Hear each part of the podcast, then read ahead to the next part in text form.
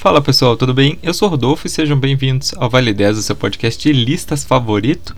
Junho é o mês do orgulho LGBTQIA+, é, porque foi nesse mês que, para quem não sabe, em 1969 ocorreu a Revolução de Stonewall.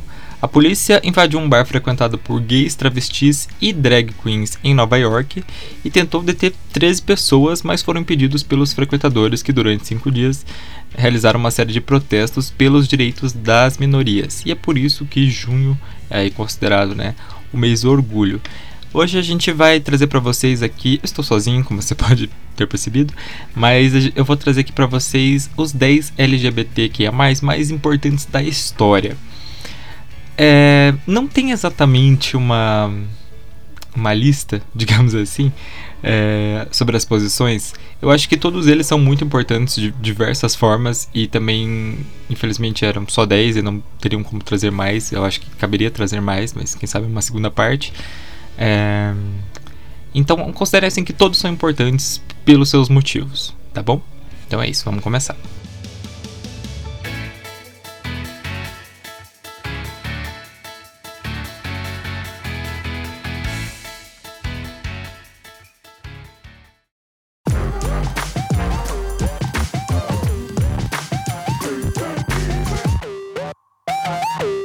Em décimo lugar, vamos falar da Ellen DeGeneres. Sim, eu sei que existe uma polêmica aí sobre ela e eu vou falar disso mais tarde, tá bom? Mas para você que não sabe, né, antes dela ter aí um dos programas mais assistidos da TV americana, de 94 até 98, a Ellen participava de um sitcom com o mesmo nome é, e que era muito adorado pela crítica, chegou até mesmo a ganhar três prêmios Emmy. E aí, em 97, a Ellen aproveitou os últimos episódios da quarta temporada para sair do armário duplamente, né? Tanto a personagem quanto ela. Então, logo após a exibição, ela apareceu no programa da Oprah Winfrey, afirmando a sua sexualidade. E até hoje, né, ela tem um relacionamento de longa data com a atriz Portia de Rossi. É, e por mais que pareça normal hoje, né, personagens de séries saindo do armário, ou que já são explicitamente, né, já estão explicitamente fora dele. Essa foi a primeira vez em que o personagem se assumiu em cena, gente. Sim, em 97. E o momento assim é tão marcante que hoje as classificações de personagens LGBTQIA+, em programas de TV, eles são considerados antes né, de Ellen e depois de Ellen. Você vê como realmente marcou. É, mas como eu falei, né, existe uma polêmicazinha aí, então nós vamos falar, né, de nem tudo são flores. Ela se envolveu numa polêmica no ano passado quando viralizou uma thread no Twitter, né, com histórias sobre os bastidores do seu programa serem tóxicos, incluindo com assédio sexual e moral. Né, a apresentadora pediu desculpas para a equipe, para o público, prometeu reformulações, afastou produtores, inclusive grandes produtores que trabalhavam com ela há muito tempo, né? É, e comentou sobre isso dentro do próprio programa, que também é bem interessante.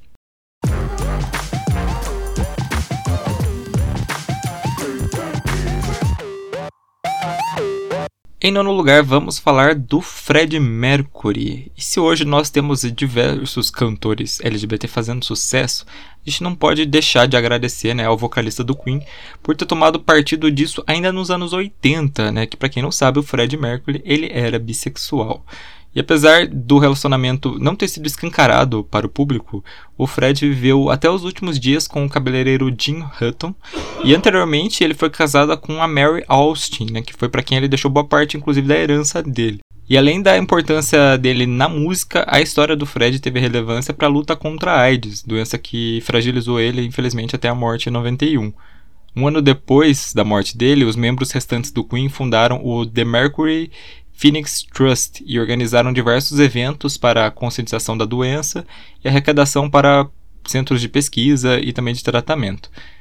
É, para vocês terem uma ideia da importância desse evento, né, do, do Mercury Phoenix Trust, ele contou com a presença de diversos convidados, como o Robert Plant do Led Zeppelin, o Roger Daltrey do The Who, Elton John, Metallica, Guns N' Roses, George Michael e o U2.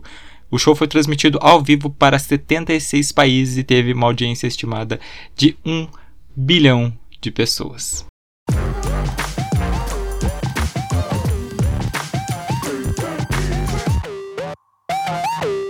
Em oitavo lugar, vamos falar do Alexandre o Grande. Né, que foi um dos maiores imperadores da história. Para vocês terem uma ideia, as terras iam desde o mar Mediterrâneo passando pelo Golfo Pérsico. O Alexandre era discípulo do Aristóteles e espalhou a cultura grega aí pelos reinos. Os historiadores consideram Alexandre o primeiro queer, digamos assim, importante da história, visto que alguns termos como gay e bissexual eles são coisas modernas e que não se encaixam é, certinho na, na, cronologia. E assim como acontecia na Grécia Antiga, a, a sexualidade ela não era uma coisa muito questionada.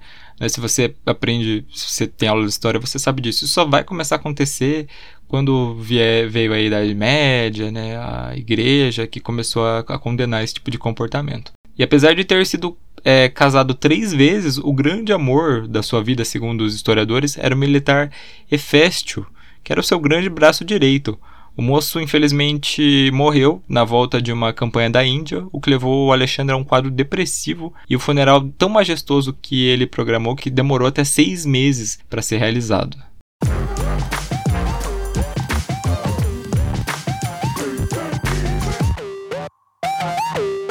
Em sétimo lugar, vamos falar da Christine Georgeson.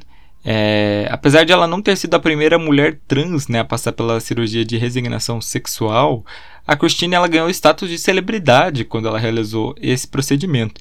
É, então, assim, quando ela era jovem, a Christine chegou a servir o exército por um tempo, né, até se deparar com um artigo sobre um médico dinamarquês que estaria realizando terapia de gênero. Eu vou sempre se referir a ela como Christine, porque, por, por mais que seja conhecido o nome nome de batismo dela, né, masculino, eu imagino que não seja isso que ela queira, né, como mulher trans, então eu vou omitir esse dado, tá? Então a Christine, ela foi até a Dinamarca, né, em 1950, falar com o Dr. Christensen Hamburger sobre não se sentir confortável, né, num corpo masculino, e ele concordou em ajudar ela a passar pelo tratamento, né, que ele tinha desenvolvido. Então o médico começou a orientar ela a usar, por exemplo, roupas femininas para testar as reações dela dela mesma, né, se ver no espelho, por exemplo. E foi nesse momento que ela trocou, né, inclusive seu antigo nome para Christine. E além da terapia hormonal, a Christine também era acompanhada por um psicólogo que foi responsável por ajudá-la na parte burocrática, né, da, das leis da, da Dinamarca e tudo mais. A Christine, ela já estava sendo uma figura pública assim na Dinamarca, mas foi na volta dela para os Estados Unidos que ela virou assim celebridade, que a sua chegada foi muito noticiada, né? Ela ganhou espaço inclusive entre a alta sociedade de Hollywood, que foi quem acolheu ela e começou a convidar ela para fazer festas e participações em filmes e peças de teatro. Os relatos dizem que, apesar da época, a família da Christine sempre a aceitou. Ela, inclusive, chegou a escrever uma carta aos pais dizendo que o que ela fez é que ela tinha corrigido um erro que a natureza tinha feito. E apesar de ser um caso bastante estudado, né, bem interessante, o passo a passo da cirurgia, da terapia hormonal e dos procedimentos estéticos, eles nunca foram divulgados, então a gente não sabe exatamente né, o que foi feito. A Christine, infelizmente, faleceu em 89 com 62 anos.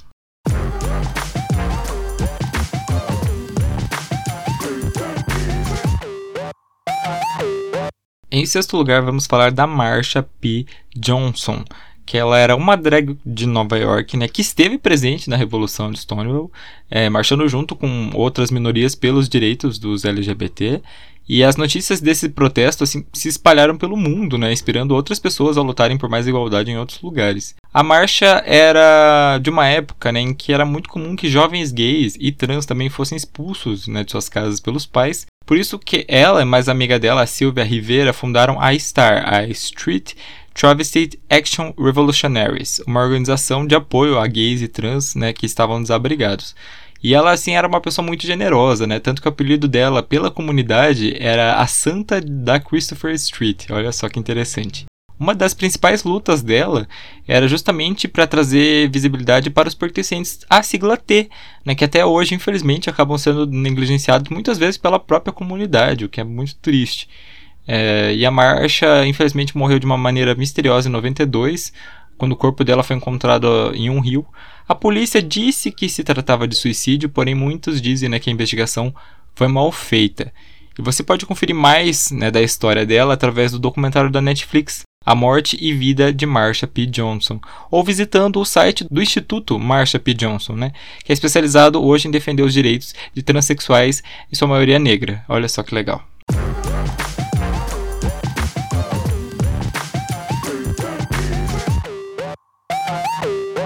Em quinto lugar, vamos falar da Barbara Gittins. Ela nasceu em 32 e ela é considerada, gente, a mãe do movimento pelos direitos LGBT. Ainda na década de 50, ela ajudou na fundação da Daughters of Beauty, que foi a primeira organização de direitos civis de mulheres lésbicas da história dos Estados Unidos. E de 63 até 66, ela foi editora da The Leader, que é a primeira revista lésbica nacional, que ganhou notoriedade e ajudou inclusive no recrutamento de mulheres de diversas cidades americanas para a realização das primeiras manifestações públicas pelos direitos né, de gays e lésbicas. Em 1970, em comemoração ao primeiro aniversário da Revolução de Stonewall, a sua organização ajudou a realizar uma passeata que seguiu de Greenwich Village até o Central Park, e essa é considerada a primeira parada do orgulho nos moldes né, que a gente conhece hoje. Além disso, foi ela que iniciou a campanha para que a homossexualidade é, não fosse considerada uma doença mental, né, junto com a Frente de Libertação Gay e da Aliança de Ativistas Gays, que eles foram a, a mais de uma reunião anual da Associação de Psiquiatria Americana, isso até 73, né, quando a associação anunciou a retirada da classificação. E ela prosseguiu aí com seu ativismo, né, com diversas outras pautas, até o seu falecimento em 2007.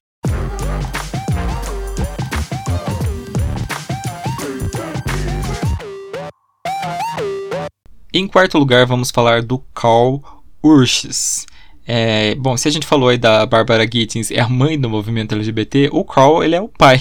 Ele foi o primeiro jurista abertamente gay a falar sobre igualdade, orientação sexual, direitos e ciência. E tudo isso, gente, em 1867. Na Alemanha, ele se posicionou contra né, a criminalização da homossexualidade e realizou diversos estudos sobre sexualidade, né, um movimento bastante ousado para a época. Tanto que ele foi perseguido e teve que fugir da Alemanha, mas encontrou uh, na Itália né, um lugar para ele florescer os seus estudos, né, onde, que, uh, onde as publicações dele, inclusive, né, eram muito estudadas. E os estudos dele sobre a orientação sexual, identidade de gênero, né, ajudaram o médico Magnus Hirschfeld a fundar a primeira organização de defesa de gays e lésbicas na Alemanha em 1897. O Kroll ele foi tão importante né, que até o termo homossexualidade é acreditado aos seus estudos, né, que ele foi o primeiro a definir uma palavra para a relação né, de um homem com outro.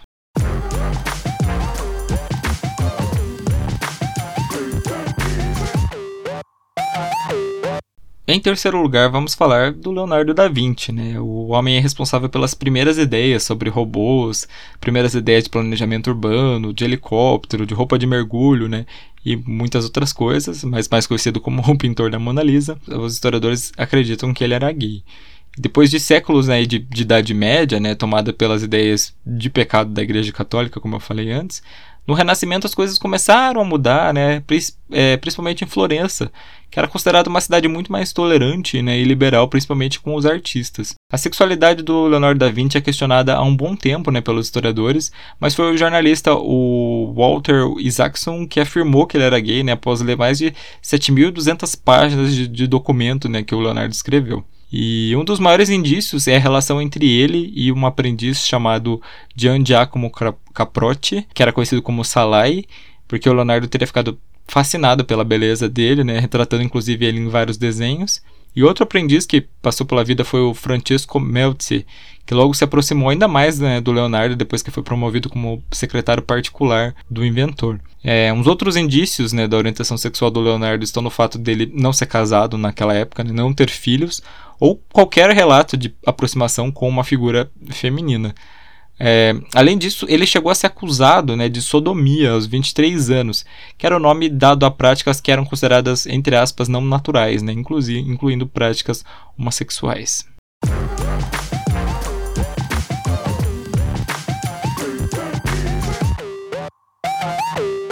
Em segundo lugar, vamos falar do Harvey Milk. Ele foi o primeiro político abertamente gay da história né, dos Estados Unidos e é também um dos primeiros aí do mundo.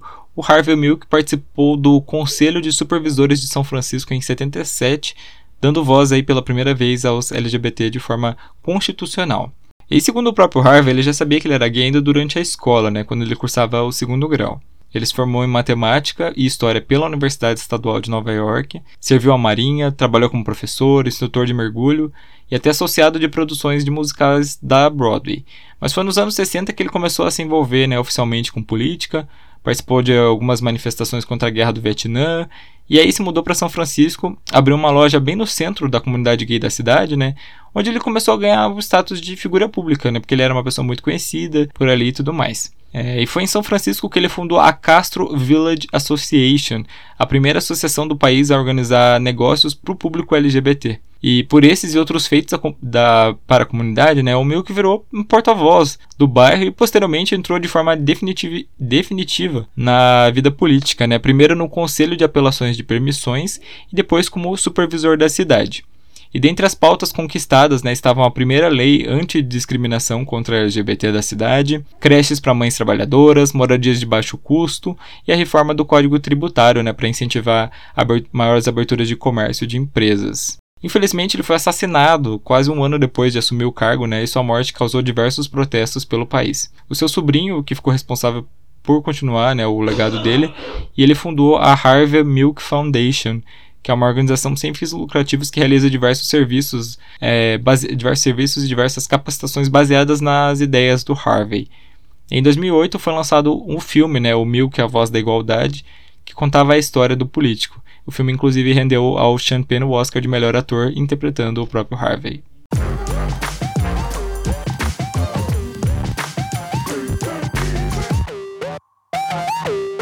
E em primeiro lugar, vamos falar do Alan Turing.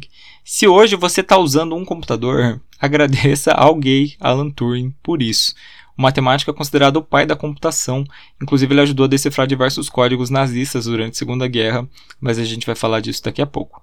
Bom, o Alan ele estudou matemática no King's College, em Cambridge. Em 1935, ele tinha 22 anos, ele inventou a, a chamada máquina de Turing, que foi o primeiro dispositivo da história que escrevia e interpretava códigos binários. Códigos binários é a forma que, que usa, né, o, o, o computador usa até hoje. Eu não entendo muito de computação, mas eu li que, que era isso. e com a ajuda do americano Alonso Church, os dois conceberam a tese de Church-Turing, que é uma tese importante, né, considerada uma descoberta fundamental para a matemática. O Alan ele contribuiu crucialmente né, para decifrar os códigos e decodificação da, de mensagens de rádio e de criptografia né, de sinais de alto nível, inclusive os passos dos alemães no dia D. E apesar de essas e outras invenções né, e descobertas importantes para a computação e para a matemática, ele foi processado em 52 por ser homossexual, o que na época era um crime né, em território britânico. Para não ser preso, ele foi castrado quimicamente nas mãos da justiça do país que ele dedicou boa parte da vida né, para ajudar. Ele morreu em 54 por envenenamento né, e acredita-se que tenha sido um suicídio. Em 2009, o primeiro-ministro britânico Gordon Brown fez um pedido de desculpas oficial em nome do governo britânico né, pela maneira como Alan foi tratado.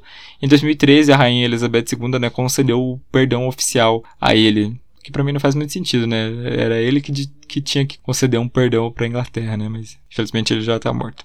E na última quarta-feira, olha só, 23 de junho agora, passou a circular uma nota de 50 libras estampada com a imagem do matemático. E além disso, foi levantada uma instalação em homenagem a ele no centro GCHQ, Agência de Espionagem Britânica. Um painel de 10 metros com a imagem do Alan rodeado pelas cores da bandeira do arco-íris muito legal que finalmente ele recebeu né, todo o reconhecimento por tudo que ele fez.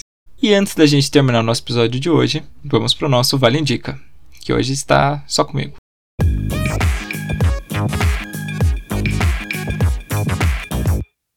Vale Indica o nosso quadro de indicações.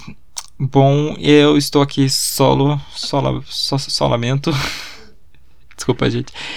É, eu vou indicar um podcast muito legal para você que, assim como eu, gosta bastante de dublagem, mas ele não é um podcast exatamente sobre dublagem. Rodolfo, como assim? Né, tá, tá bem louco. A gente vai explicar agora. É, a minha indicação é o podcast chamado Recepção. Você digita aí no, no Spotify ou na Twitch, ele só está disponível nesses dois, que você vai, vai encontrar. É, o Recepção ele é feito pelo, por dois dubladores. É, a Flora Paulita, que é, é bem famosa, ela é a voz da Ariana Grande, né? Dublou a Ariana Grande em várias outras coisas, Pequena Miss, Pequena Miss Sunshine, vários outros trabalhos. E o Pedro Alcântara, né, que também ele é dublador, diretor de dublagem. São vários trabalhos bem legais que ele fez. E na, na recepção, eles recebem outros dubladores para falar, eles falam um pouco sobre dublagem, mas a ideia principal não é essa a ideia principal é eles falarem sobre outras coisas, né? Sobre rotina, sobre como é o dia, do que, como as pessoas são formadas,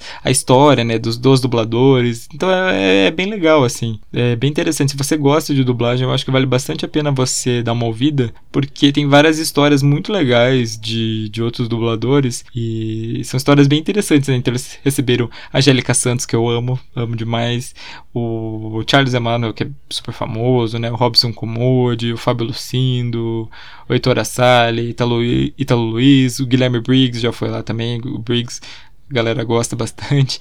Então essa vai ser a minha recomendação de hoje, né? O podcast o Recepção. Eu acho que é, é bem interessante ouvir. Se você é fã da dublagem, você vai gostar pra caramba né, de saber um pouco mais da vida né, dos dubladores, porque geralmente em entrevistas eles falam direto do, tra do trabalho, né? Mas é interessante também saber sobre a vida deles, né? Quem não gosta de uma, de uma fofoca edificante, ou não?